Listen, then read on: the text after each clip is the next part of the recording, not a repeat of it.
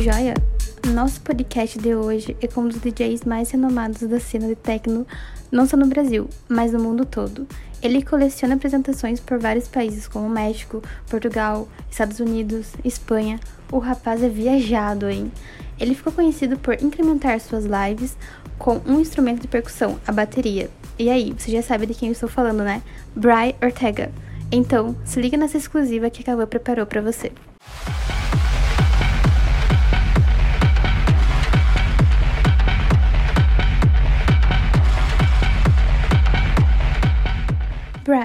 Sua experiência com live começou em 2013 com os seus primeiros vídeos postados no YouTube. E agora você se apresenta em palcos pelo mundo todo. Qual é a sensação de ser um produtor reconhecido hoje em dia? Você esperava ou sonhava em estar onde você se encontra no momento? Bom, primeiramente que é muito gratificante você ser reconhecido por aquilo que você se entrega desde pequeno, né? Eu basicamente comecei na música com 13 anos e eu descobri que isso era a minha verdade, era o meu propósito. Então, quando você é reconhecido sobre isso, eu acho que é muito mais do que você ser reconhecido ah, por uma música X ou por habilidade X, né? Ah, você é bom nisso, você é bom aquilo. Mas quando você impacta as pessoas de acordo com o que você entrega, que é teu propósito de somar através da sua arte, é, mudar a energia das pessoas, é, transformar o que elas estão recebendo naquele momento para algo que elas possam, enfim, desfrutar de tudo isso, aí sim, esse eu acho que é o reconhecimento de verdade. Então, esse é o reconhecimento que eu tenho hoje das pessoas virem falar, cara, é tão gostoso de ouvir ou admirar o que você está fazendo, mudou o meu dia, mudou minha noite, ou eu consegui uh, mudar minha energia. Isso para mim, é, acho que esse é o melhor reconhecimento, porque música e arte é a verdade do artista. Né? Independente da arte que ele faça, mas sim, é a, é a verdade e a extensão, não é um personagem. Então, obviamente que quando você é reconhecido por isso, você está com o teu propósito alinhado e acho que aí sim uh, você está na tua missão. Mas isso, né, como tu diz, né, se eu sonhava estar nesse momento, pois olha, eu sempre sonhei em entregar o meu melhor e que a minha verdade soasse de uma forma impactante para as pessoas, independente do que eu estivesse fazendo. Então, se eu continuo fazendo isso, eu realmente almejei fazer essa entrega. Isso está acontecendo e acontece a cada dia. E não independente do patamar ou de quantas pessoas a gente impacta, seu propósito está alinhado. É assim, esse momento que eu sonhava todo dia sobre estar conectado com as pessoas dessa maneira. E com certeza isso vai vir muito mais. Uh, quanto maior o número de pessoas que a gente puder somar com a nossa verdade, com a nossa arte, mais incrível, porque além de ser uma soma, é uma troca, um aprendizado e essa energia acho que faz toda a diferença. Então é por isso que eu não só sonhava, mas o meu propósito estava alinhado desde o dia que eu comecei na música. E ele vai continuar assim por muitos e muitos e muitos anos. Com certeza isso vai ser compartilhado e somado com milhares e milhares de pessoas ao redor desse mundo. E sim, esse vai ser o objetivo sempre até o final da minha vida. Bry Ortega, brasileiro e de Curitiba. Bry, em muitas apresentações suas, você faz questão de usar um dos pontos mais conhecidos em todo o país, a Ópera de Arame. O que esse monumento e a própria cidade de Curitiba representam para você na sua carreira? Bom, a Ópera de Arame aqui em Curitiba é algo icônico que tem uma energia incrível, assim, né? Tanto por ter essa junção de vários elementos ali, né? Você tem a parte da água na frente, daí você tem a, toda a parte de árvores que, que corre ao redor, sendo que está dentro de um complexo de pedreiras, então você já tem a energia das pedras também. E a, é literalmente uma estrutura totalmente futurística por ser de arame e tal. Então, remete basicamente ao que a gente faz, né, na música, principalmente no estilo que a gente toca.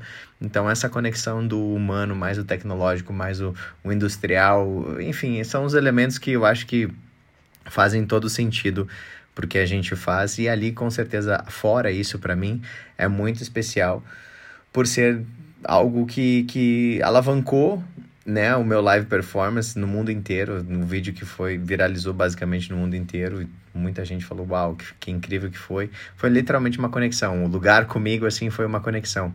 E justamente por ser Curitiba. Curitiba tem um detalhe muito legal, assim, que a galera daqui é muito exigente. Então, Curitiba tá no coração, principalmente porque aqui, se você não fizer com excelência você não se cria. então, assim, eu acho que Curitiba representa na minha carreira o elo do, do se, se colocar à prova o tempo todo. É, a gente tem uma comunidade muito grande de grandes artistas, de grandes é, pessoas em todos os setores, né? não só na música, mas na arte como um todo. Então, isso com certeza soma de uma maneira absurda para que a gente né, suba a régua e eleve o nível de tudo que a gente possa fazer aqui, porque aqui realmente o pessoal é muito exigente com tudo. Então, tem esse lado da questão que me colocou sempre à prova para sempre me entregar o melhor, que isso é um lema meu em si, mas a cidade também oferece isso como um, um gatilho para que você sempre se entregue muito e justamente com a Ópera que é um lugar que uniu todas essas essas energias e todos esses, esses estereótipos que eu acho que tem tudo a ver com o techno e tudo a ver com o que eu faço. Então, com certeza foi uma junção maravilhosa e eu levo isso como exemplo para todos os lugares. Desde muito cedo você já tocava bateria, mas qual foi o insight que fez você juntar esse instrumento de percussão com o techno? Olha, esse insight veio até de vários questionamentos, assim, porque quando eu comecei com música eletrônica, eu estava encerrando meus minhas gravações com as bandas e terminando os shows e tudo mais, e eu pensei, puxa vida, será que eu vou ficar sem tocar batera? então, basicamente, eu fiz um show em 2018 aqui em Curitiba que muita gente falava, cara, a gente tem saudade de ver você tocando batera, porque é muito incrível. Isso a galera do rock mesmo. Falava, mano, você vai largar a bateria? O que, que vai acontecer? E eu quis juntar isso em 2018 num show. Tem até um, um, um, um pequeno trecho no YouTube, sites, assim, Live 360, que eu juntei o live mais a batera. Mas era outro estilo na época e tudo mais. Mas esse vídeo, inclusive, foi o que me levou para Londres, na Ministry of Sound, a fazer. Na época tem até uma história sobre isso, que eu, eu não ia conseguir cumprir a data do aniversário de, do, da Ministry, mas daí eles conseguiram me buscar para o Réveillon, que era a segunda data mais importante deles. E, porque no, no aniversário eu não ia conseguir, eu tinha um show no Brasil. Então foi o que realmente me deu um up, super up, assim, para dar esse gatilho de putz. Olha, acho que funciona colocar batera com música eletrônica e eu não vou deixar de tocar batera, que é uma coisa que eu amo tanto. Então, sempre trouxe, né, os inputs de batera nas minhas próprias músicas e tudo mais, essa coisa do groove. Às vezes gravava muita peça de batera mesmo nas minhas músicas, né, batera acústica. Mas o legal foi que é, durante a pandemia, a gente teve né, aqueles altos e baixos, e numa dessas aí eu sentei na bateria aqui e comecei a tocar uma música de techno, que na época era do Joy Hauser, se não me engano. E acho que foi, foi Elements a primeira. E, cara, eu coloquei o celular assim falei, putz, eu vou, quero ver meus movimentos, como é que eu tô tocando isso. E aí, coloquei no fone, bati o rec e gravei. E na hora que eu olhei o vídeo, eu falei, uau! Que incrível, porque justamente eu acabo seguindo a, a bateria de techno, ela, é, ela é, tem uma, uma certa fórmula, né? E, logicamente, você pode adicionar viradas, drums, tambores e tudo mais. Mas o que eu comecei a fazer foi seguir os sintetizadores e não seguir a bateria do techno. Eu comecei a seguir as frases dos synths na bateria para poder treinar. E aí isso, fiz um vídeo, gravei, ficou incrível, não contei para ninguém. Deu um tempo, eu soltei no meio da pandemia, meu Deus do céu, o negócio viralizou, foi incrível. E aí a gente teve todo aquele boom na pandemia e já na sequência fiz os vídeos da Drum Code, a Drum Code pediu, o Adam Baer pediu o vídeo do lançamento da track dele também. E acabamos fazendo tudo isso, então foi realmente incrível. E, nossa, foi basicamente um negócio assim que para mim eu falei assim, caramba, que incrível, eu tô fazendo as duas coisas que eu amo, que é música eletrônica, o techno e tocando batera. Mas eu ainda tinha essa vontade de, de fazer isso ao vivo, né? E aí agora, recentemente, a gente conseguiu juntar as duas coisas, que é dentro do estilo do techno, óbvio, e com o EBA no live do EBA. Então, o EBA, nossa, a gente trocou uma ideia, falando até porque eu tinha o link da Drum Code, e tinha a possibilidade de fazer a Drum Code Brasil aqui, teve vários, várias águas rolaram nesse meio tempo aí para fazer a coisa acontecer e deu muito certo. A, própria, a convite da própria Drone Code chancelando, né? Falando, ok, se vocês querem fazer esse negócio que maluco aí, vamos ver como é que vai, vai, vai acontecer. E aí aconteceu de uma forma incrível, impactou muita gente. E essa ideia deu muito certo, né? De fazer a batera com o Tecno e com certeza, eu não posso falar ainda, mas vem muito mais novidades, não só do meu live performance, mas das parcerias com o EBA e assim por diante, Druncode e todas essa, as coisas que estão por vir aí, que são muito, muito, muito, muito legais e eu tô ansioso para que todos vocês saibam. Qual foi o lançamento de track que mais se marcou ao longo da sua carreira como DJ? Pois olha, tem alguns, né? São vários lançamentos. Eu acho que o lançamento de cada track, ele, ele meio que pontua, assim, na tua timeline da tua, da tua carreira, alguns, alguns winning streaks, assim, alguns pontos, alguns créditos, e você faz, né, aquele recall de lembrar, você dá um upgrade na, no seu salto, né? Então, eu acho que, é, como eu falei anteriormente, né, a música é, é resultado da tua expressão, então vai marcando, assim. Mas os lançamentos que eu acho que mais marcaram, não teve um só, não. Eu acho que, na, como banda, teve vários, mas como música eletrônica, o primeiro, com certeza, que eu acho que é tipo aquela coisa do, do, do primeiro amor, assim, né? Você fala, pô, primeiro som, e o meu especificamente rodou o mundo inteiro, teve, nossa, suporte de gente do mundo inteiro, foi um negócio absurdo na época, nem tocava techno ainda, não era essa vibe, né? E depois também teve o lançamento na gravadora do, dos filhos do Kevin Sanderson, né, da KMS Records e na Second Born, então, tipo, foi super legal porque eu tava tocando uma coisa mais house, assim, e, e depois conheci o Kevin Sanderson aqui aqui no Brasil. Ele, ah, Brian Ortega, tal, tal, tal, você, tal, da música tal e tal. Ele tava tocando e tocou a música na Tribal Tech. E aqui em Curitiba, quando ele veio, foi incrível, né? Então, tipo, esses contatos, assim, eu acho que os lançamentos vinculavam não só ao suporte, mas a esses momentos com os caras, assim. Teve um tempo agora que eu reencontrei o Kevin uh, no dia que o Victor Ruiz ia tocar no Surreal. Tava ele, o Kevin Sanderson, mais uma galera. E aí reencontrei ele, ele, ah, I remember you. então, pô, isso acho que são, são lançamentos marcantes. E agora na parte do techno também, teve vários lançamentos legais. Um dos últimos que foi bacana pra caramba, principalmente de novo, por mais o contato, não só o suporte, porque teve suporte do mundo inteiro, mas é, o lançamento na Hot Stage lá do, do Murphy, ver o Murphy tocar várias e várias e várias vezes a, a track em tudo quanto é lugar, inclusive fora do Brasil aqui, e a track quicando, vendo a galera pular, é um negócio muito bacana. Né? Então são lançamentos que você vai vendo que a galera pega gosto, mas mais de novo, né? Não é só os suportes. Isso aí todo mundo fica, parece que contando vantagem. Ah, eu tive suporte disso aqui. Não faz sentido, né? O que faz sentido para mim é o que, ouvir o que eu sempre ouço quando tem um lançamento. Cara, isso é muito Brian Ortega. Cara, isso é muito a cara. Mano, não, tem, não importa. Isso aqui é muito a cara. Tá, tá, tá. Eu falo, uau, legal. Tem, temos uma identidade aí. Acho que isso faz sentido. E lógico, vai ter, né? Todo, todo artista tem os seus lançamentos com turning points, né? Que, que são, tipo assim, aquele boom estrondoroso, né? Eu acho que os meus estão chegando nesse ano, inclusive, que eu não posso contar. Mas uh, até então, acho que esses, cada lançamento eles têm o seu devido o seu devido marker assim na timeline da, da carreira e principalmente com relação aos contatos das pessoas e como as pessoas vão vendo a sua arte evoluir, porque as músicas evoluem de acordo com a sua arte e de acordo com você, e eu acho que isso faz todo sentido. Para mim, o lançamento é só um recall de tudo isso, então realmente são várias, várias coisas muito legais que aconteceram em todos esses lançamentos até agora, mas com certeza os de 2023 vão ser. Olha, se preparem, que esse sim, acho que nós vamos dar um turnover diferente aí do negócio. Como surgiu a ideia de fazer uma mentoria com os DJs mais novos da cena eletrônica? Então, a, a ideia de fazer mentoria com, com vários artistas, né, e não somente DJs, que inclusive não é específico para DJs, lógico, nós estamos aqui né, falando na maior parte o público da música eletrônica, mas isso se abriu para outros artistas, independente da música eletrônica.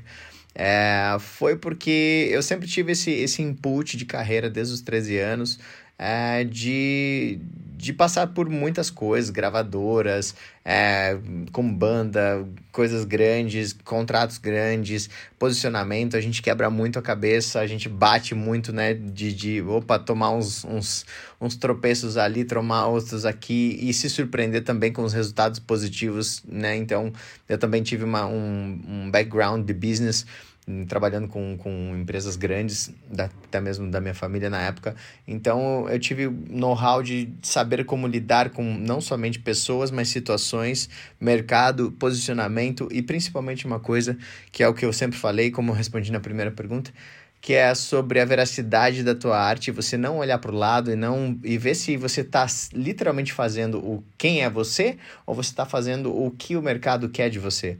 Então, nesse ponto, no meio da pandemia, um dos meus primeiros pupilos, que eu digo assim, porque foi literalmente uma mentoria, mas foi uma mentoria guiada porque tinha um um cara que me seguia sempre, via todos os shows, me via tocar e tudo mais. O nome dele é Ibrahim Saker, que para quem não conhece ainda, ele é um cara genial, um puta de um DJ hoje, que é o Bray Egyptian.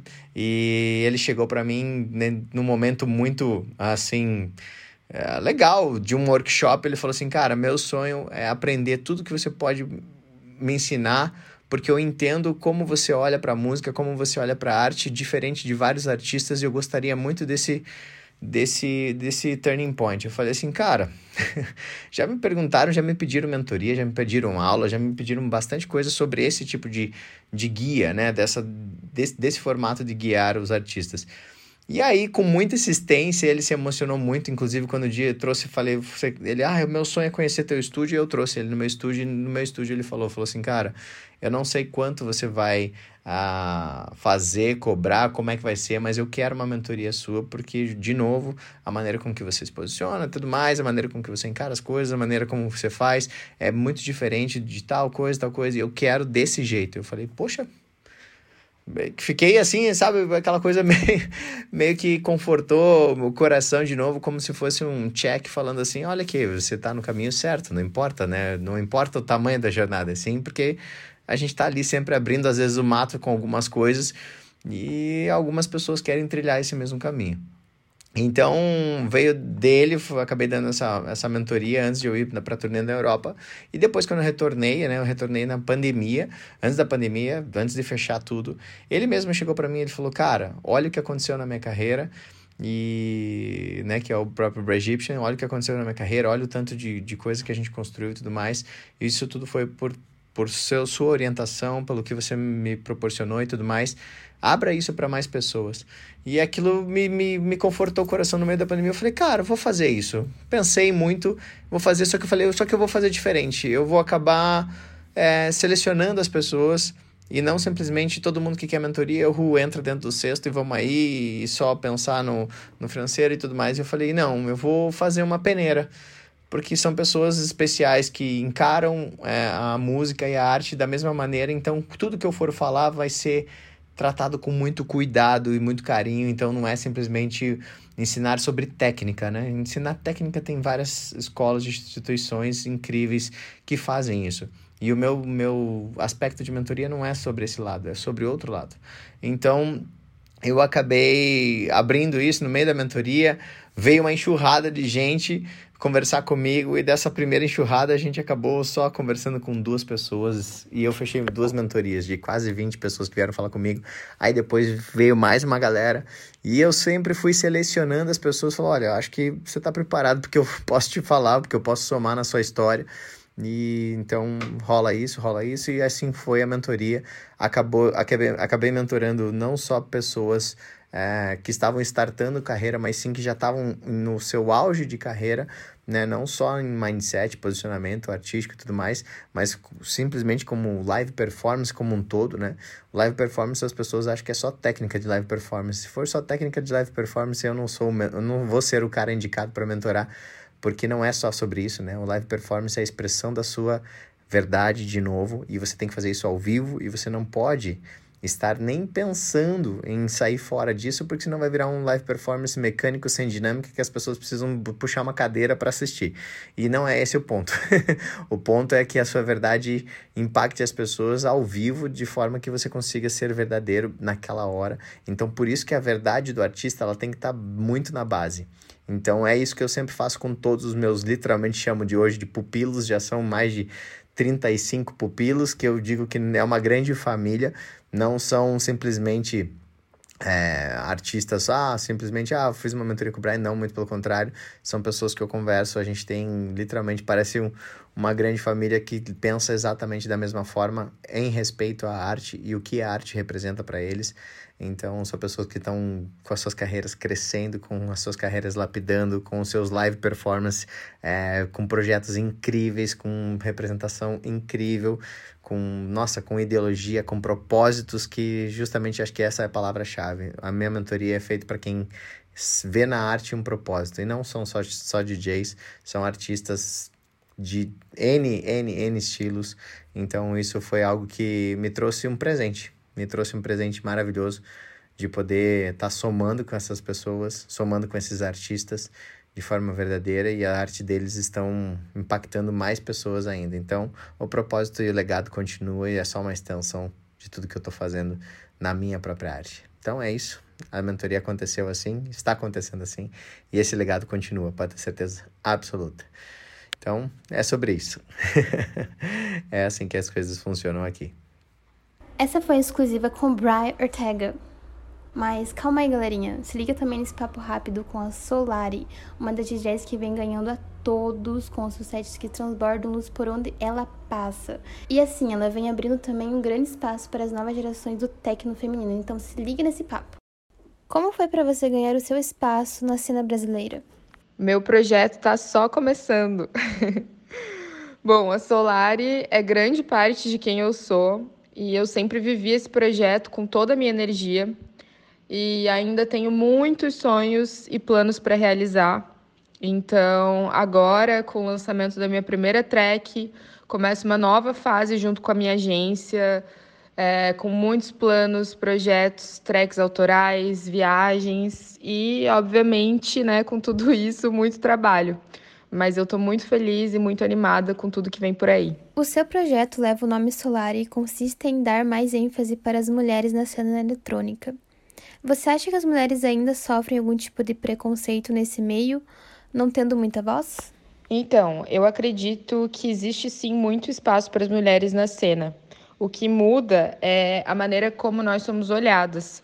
Então, eu sinto que o tempo todo a gente tem que provar o nosso valor e a nossa capacidade como artista é, eu vejo que a cena, no geral, ainda é muito machista, então frequentemente nós somos diminuídas e, assim, sempre carregando esse fardo maior.